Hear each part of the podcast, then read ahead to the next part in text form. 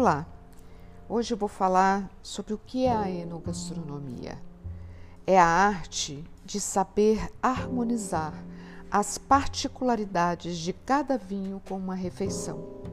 Isso pode ser feito tanto durante o preparo da refeição quanto no momento da degustação do prato. Saber escolher o vinho certo para aquele alimento pode fazer toda a diferença para o paladar. Isso porque ele ressalta sabores e também agrega sabor na preparação.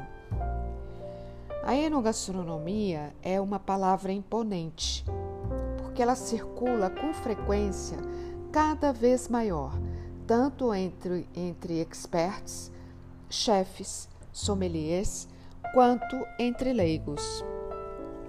Para início de conversa, é preciso levar em conta que no momento em que se pensa em qualquer tipo de harmonização, são considerados quatro sabores principais: o doce, o salgado, o amargo e o ácido. Na associação entre eles, o resultado que se obtém é o seguinte: o salgado reforça o amargo. O amargo reduz a acidez. O doce atenua os sabores ácidos, amargos e salgados. E o ácido, por sua vez, deve ser sempre igualado. É fundamental realçar que, para fazer a combinação, uma combinação com os vinhos, não se deve apenas pensar qual é o ingrediente principal do prato e a partir daí fazer a harmonização. Além do ingrediente principal, deve-se levar em conta como foi o preparo do prato, qual a técnica culinária utilizada, a cocção, quais os demais ingredientes, as ervas, especiarias, o tipo de molho e as guarnições servidas. Às vezes, uma simples troca do molho exige uma harmonização diferente daquela que foi primeiramente pensada. No segundo episódio, eu vou falar sobre alguns ingredientes que são parceiros naturais dos vinhos.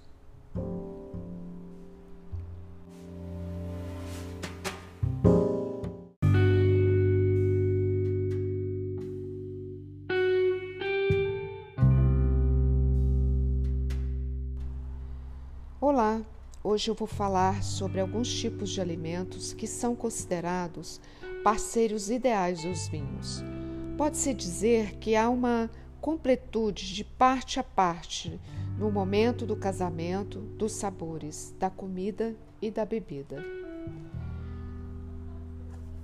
A carne bovina também é chamada ou tratada apenas de carne vermelha no jargão da, da harmonização.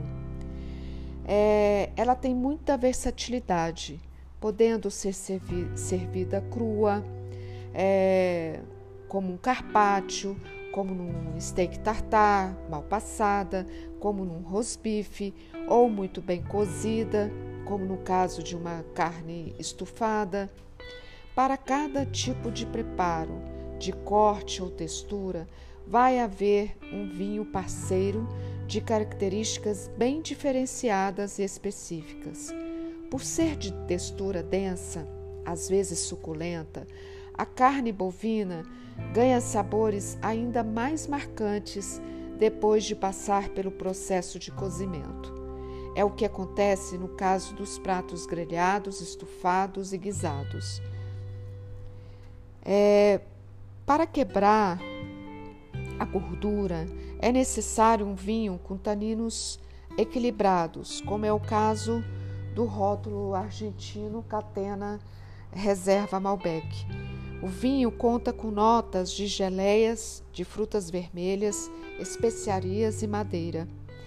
É a, é a garantia certa de uma harmonização é, perfeita.